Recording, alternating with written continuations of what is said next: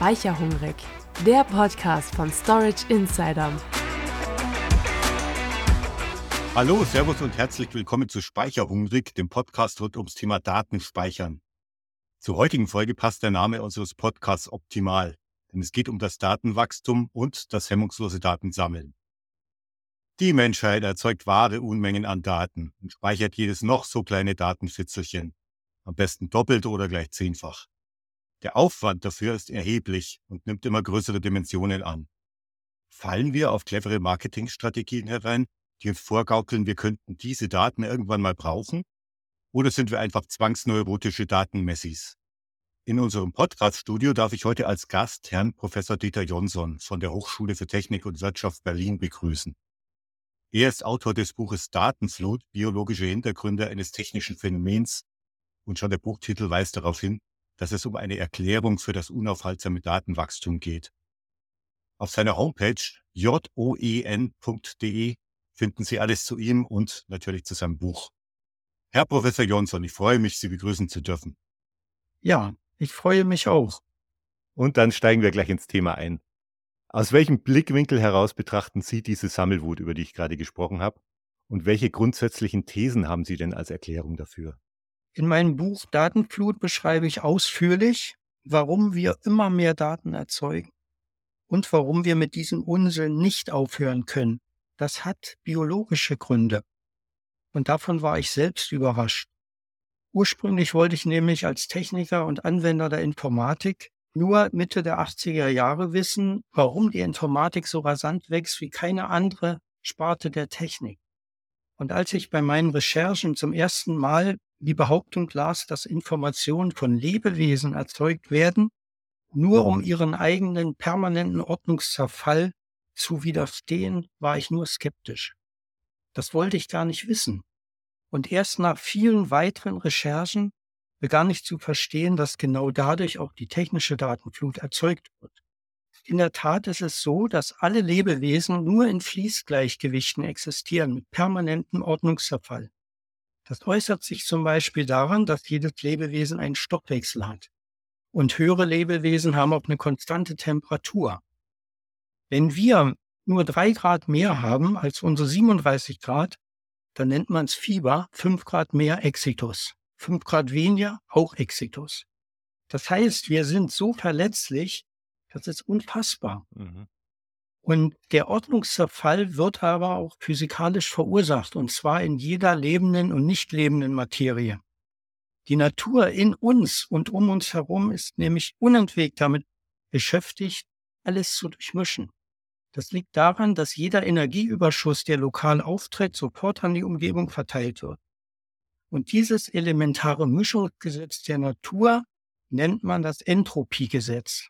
Das klingt erstmal langweilig nach Thermodynamik aus der Physik, aber, und das war für mich wirklich überraschend, das hat gravierende Auswirkungen auf uns als Lebewesen, weil nämlich unsere innere Ordnung nur im fließenden Gleichgewicht steht, im Unterschied zum ruhenden Gleichgewicht in Kristallen, bieten wir dem Entropiegesetz buchstäblich in jeder Körperzelle Angriffspunkte zum erfolgreichen Mischen. Und dem können wir uns nur widersetzen, indem wir geordnete Muster, das sind die sogenannten Informationen, in körpereigene und körperfremde Materie kopieren. Und mit Hilfe dieser geordneten Muster kann dann die vorher zerfallene Ordnung wiederhergestellt werden. Und genau das findet in unseren Körpern schon seit Milliarden Jahren statt. Es ist ein unglaublicher Prozess. Die Informationen, die dadurch gesammelt werden, nennt man ja genetische Information. Und es gibt kein einziges Lebewesen und keine Zelle auf der Erde, die nicht diese genetischen Informationen enthält. Das sind immer die gleichen, ob im Kaktus, in einem Tiger oder im Menschen. Das ist, oder in einem Bakterium. Alles die gleichen Buchstaben. Und äh, wenn man mal versucht auszudrucken auf Papier, welche Informationsmenge in uns schon steckt, das ist absolut verblüffend. Es sind immer drei Milliarden Moleküle, die wir wie so eine Perlenkette aufgereiht in unseren Chromosomen haben. Und wenn man diese Buchstaben, wenn man die noch als Buchstaben nur nimmt, das sind nur vier verschiedene Buchstaben, die werden immer der Reihe nach aufgelistet. So hat das mal angefangen, als man die ersten Virus-DNAs analysiert hat. Und das kann man natürlich heute auch für jeden Menschen theoretisch machen. Dann würde man ja etwa anderthalb Millionen Seiten Buchtexte haben in, in einem großen Buchumfang. Und das sind dann 1500 Bände, die eine Regallänge von 80 Metern füllen würden. Und das steckt in jeder unserer Zellen. Wir bestehen praktisch auch aus Daten. Ja, könnte man so denken.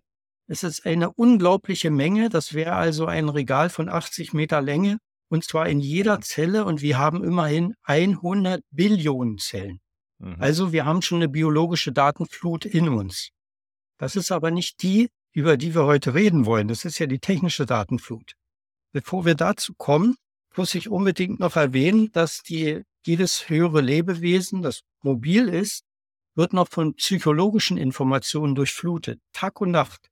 Und zwar nur deshalb, damit wir die Veränderung der Außenwelt prüfen und das eigene Verhalten darauf abstimmen können. Mhm. Sonst würden wir ja. gegen jede Wand laufen, gegen jeden Laternenmasten oder im Straßenverkehr über keine Straße kommen. Die Gefahr, dass verletzliche Fließgleichgewicht des Lebens dem unerbittlichen Mischungsgesetz der Natur opfern zu müssen, besteht in jeder Sekunde der Existenz.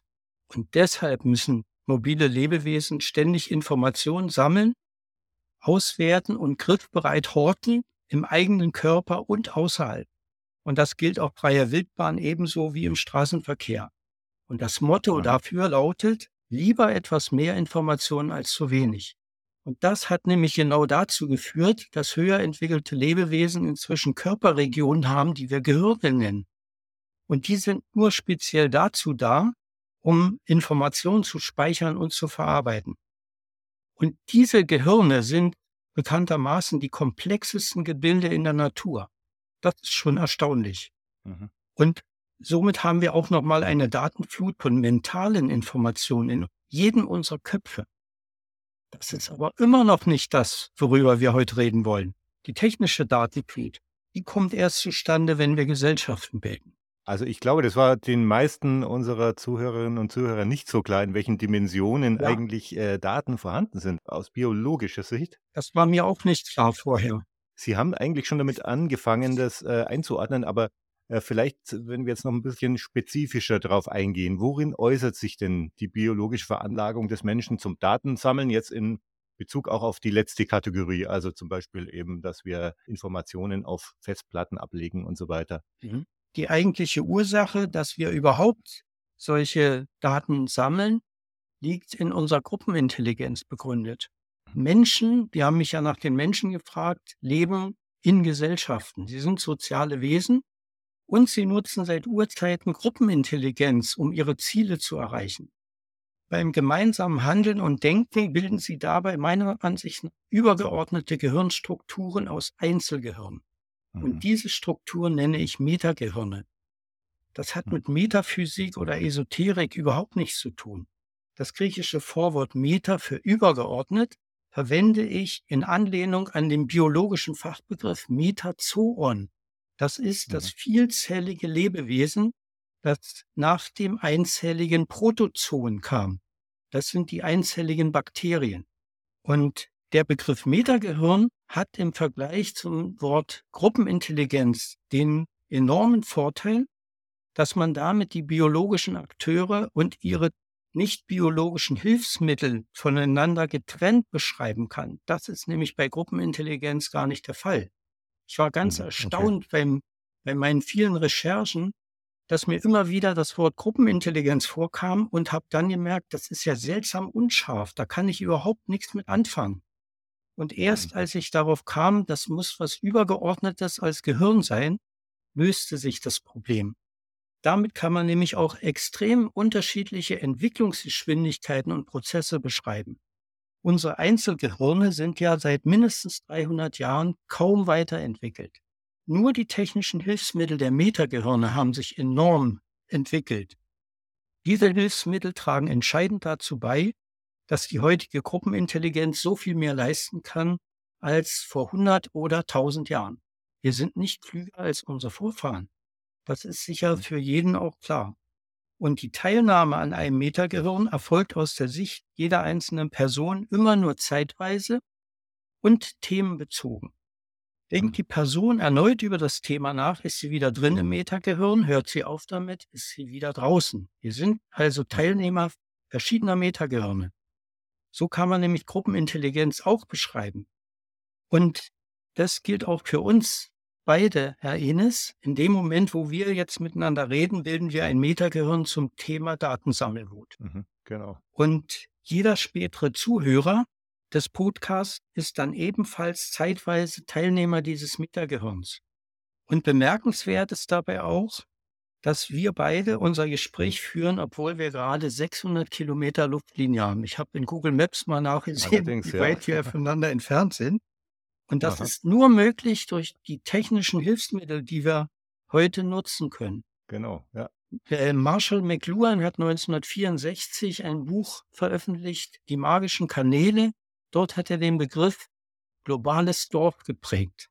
Das heißt, er hat schon 30 Jahre vor dem Internet vorausgesehen, aus der damaligen Informatikentwicklung, dass wir uns mal so bewegen, als würden wir in einem Dorf sitzen oder in einem Zimmer in solchen Entfernungen. Mhm. Und das machen wir gerade. Mhm. Ja, genau. Also Vernetzung. Ja, und Metagehirne sind nämlich dazu da, um Raum und Zeit zu überbrücken. Das ist der Clou. Mhm. Okay. Die Raumüberbrückung findet bei jeder direkten Kommunikation statt. Das findet übrigens auch in großen Massen schon bei Tieren statt. Mhm. Und die Zeitüberbrückung, die passiert immer bei jeder Datenspeicherung. Und das ist genau auch das Thema von Storage Insider, von ihrer Sparte sozusagen. Genau. Ja, also das äh, ist Metagehirn. Sie sorgen dafür, dass Metagehirne die Zeit überbrücken. Immer dann, wenn gespeichert wird. Sie können auch mit sich, jeder kann auch mit sich selbst ein Metagehirn bilden, indem er Aufzeichnungen verwendet. Das heißt, ich lagere Mhm. Teile meines Gedächtnisses auf ein Stück Papier aus und lege es weg und hole es nach 20 Jahren aus der Schublade und dann kann ich mich damit weiter beschäftigen. Das ist auch ein Metagehirn. Das heißt, diese Gebilde sind außerordentlich flexibel.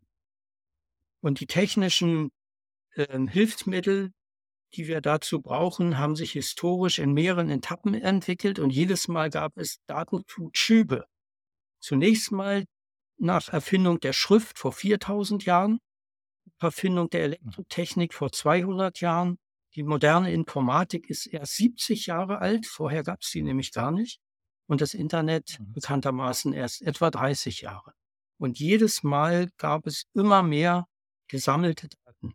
Und die Datenflut wurde immer größer.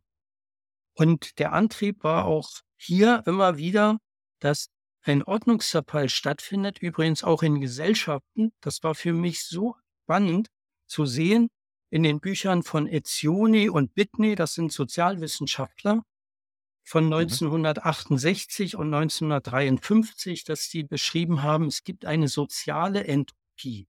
Das heißt, jede Gesellschaft zerfällt, wenn nicht ständig Ordnung geschaffen wird. Und Beispiele in der. Geschichte gibt es jede Menge, vom Römischen Reich bis zur Sowjetunion, Somalia und anderen Staaten, wo dann die staatliche Ordnung zusammenbricht. Es geht immer wieder um Ordnungserhalt. Mhm. Und Metagehirne, die immer wieder genutzt werden, übrigens neigen zur Aushärtung der Informationskanäle und Speicher. Die ursprüngliche Form, die im Tierreich weit verbreitet ist, ist die einfache Kommunikation. Mhm. Und eine fortwährende Überbrückung des Raumes, das ist ja die Kommunikation, führt zu festen Informationskanälen. Und das sind heutzutage auch inklusive Funkverbindungen. Und die sind deshalb Mhm. fest, weil sie Hardware brauchen. Zum Beispiel die Satelliten, Ja. die dafür heute um die Erde kreisen, kosten Milliarden Dollar. Das ist also nicht irgendwie mal nebenbei zu machen. Und die fortwährende Überbrückung der Zeit lässt dann externe, nicht biologische Informationsspeicher entstehen. Und Beispiele dafür gibt es schon seit Jahrtausenden in Gestalt von Büchern und Bibliotheken und heute natürlich Datenbanken. Voraussetzung dafür war die Erfindung der Schrift. Das erstmal zum Thema, was Menschen anrichten mit ihrer Gruppenintelligenz. Ich habe zum Beispiel auch ein Metagehirn in meiner Schublade liegen, äh, ein Tagebuch. Ja. wo ich dann praktisch Aufzeichnungen darüber habe, die aus meinem Gehirn sozusagen ausgelagert werden, oder? Ganz genau. Sie bilden damit ein Metagehirn mit sich selbst und erweitern sozusagen ihr Gedächtnis. So, Sie haben jetzt mehrfach schon die Tiere auch erwähnt. Äh, es ist ja so, dass andere Spezies auch Daten sammeln, wenn auch in anderer Form natürlich, also jetzt nicht als Bücher zum Beispiel. Was unterscheidet denn äh, den menschlichen Datensammler von datensammelnden Tieren? Also mit Datensammeln meinen wir immer externe Datenspeicherung außerhalb unserer Köpfe. Und das machen Tiere nur rudimentär. Wenn zum Beispiel ein Dachs sein Revier mhm. markiert, mhm. informiert er so alle nachfolgenden Dachse über seinen Gebietsanspruch mit dieser externen Datenablage. Aha. Da sagt er denen, Achtung, hier bin ich der Chef und wenn du hier weitergehst, dann gibt's Ärger. Aha. Und das wissen dann die anderen merkwürdigerweise auch. Er bildet damit mit den anderen Dachsen ein Metagehirn. Und zwar am gleichen Ort, raumgleich, aber zeitversetzt. Und tierische Metagehirne sind überwiegend raumversetzt und zeitgleich, nämlich bei der direkten Kommunikation in einer Gruppe. Und davon ist interessanterweise sogar die Gruppengröße abhängig. Verhaltensforscher, die verschiedene Tierarten untersucht haben, haben festgestellt, dass Gruppengrößen bis maximal 60 bis 80 Individuen möglich sind, aufgrund der Kommunikationsmöglichkeiten. Und genau in dieser Gruppengröße sind auch unsere Vorfahren in, in der Urgesellschaft durch die Gegend gezogen. Und nicht viel mehr. Und mhm. erst als wir die Schrift erfunden haben als Menschen, sind dann überhaupt erst Dörfer und Städte entstanden und später sogar ganze Staaten. Wie sind denn vor diesem Hintergrund Computer, Internet und überhaupt die gesamte Informatik zu bewerten? Also zunächst mal muss ich dazu sagen, das Internet besteht aus Menschen und Gerätschaft. Alle Computer, Gerätschaften des Internets und sämtliche Geräte der Informatik sind nach meiner Ansicht nach nur technische Hilfsmittel unserer Gruppenintelligenz beziehungsweise unserer Metagehirne. Und so mhm. gesehen sind alle technischen Hilfsmittel Bestandteil des menschlichen Lebens, denn die machen nur etwas, was wir gerne haben möchten. Lebende Materie kann sich ihrem fortwährenden Ordnungszerfall sowohl als Individuum als auch in der Gesellschaft nur widersetzen, indem sie unablässig eigene und fremde Materie als Informationsträger okkupiert Information gibt es nur mit physikalischen Trägern. Es gibt keine Information im luftleeren mhm. Raum.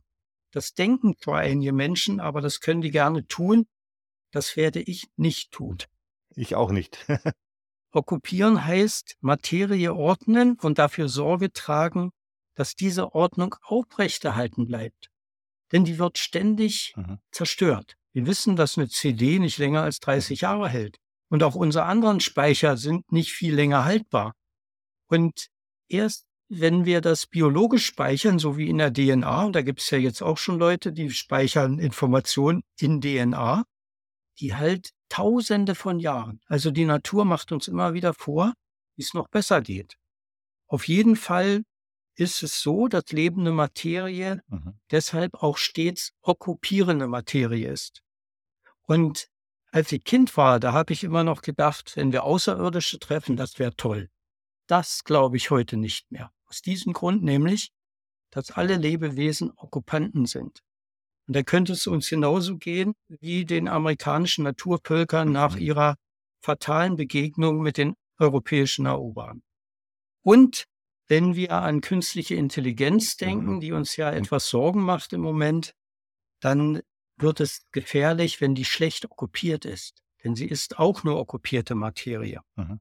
Das Fazit für mich zu dieser Thematik ist, die Evolution der Informatik und des Internets gehört auf natürliche Weise zum Leben, zu unserem Leben. Es ist ein Bestandteil unserer Natur. Mhm. Und die Datenflut, die wird erst enden, wenn das Leben insgesamt endet. Wir können nicht aufhören. Der Ordnungszerfall lässt nicht nach, so wie der Wind nicht nachlässt, der übrigens auch zur Entropie gehört. Mhm. Wir könnten der Natur sagen, hör, verhalte dich gefälligst windstill. Dann wäre es vielleicht okay, aber langweilig.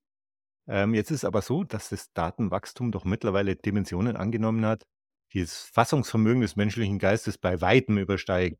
Der Mensch kann also die Daten, die er erzeugt und sammelt, letztlich aufgrund der schieren Masse nicht mal ansatzweise überblicken, geschweige denn nutzen, was ja eigentlich äh, der Sinn wäre.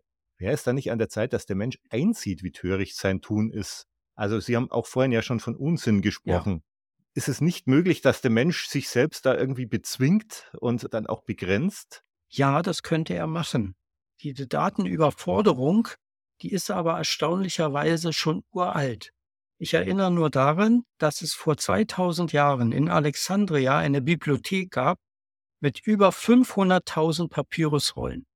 Und große Bibliotheken gab es zur damaligen Zeit auch schon in Athen, in Rhodos und im Pergamon. Mhm. Und später mit Erfindung des Buchdrucks im 15. Jahrhundert hat die Datenflut nur noch zugenommen, obwohl die mit Handschrift geschriebenen Bücher auch schon enorm waren durch die vielen Mönche in den Klöstern, die fleißig abgeschrieben haben. Aber dann ging das erst richtig los, als um 1800 bis 1820 die Druckmaschinen aufkamen.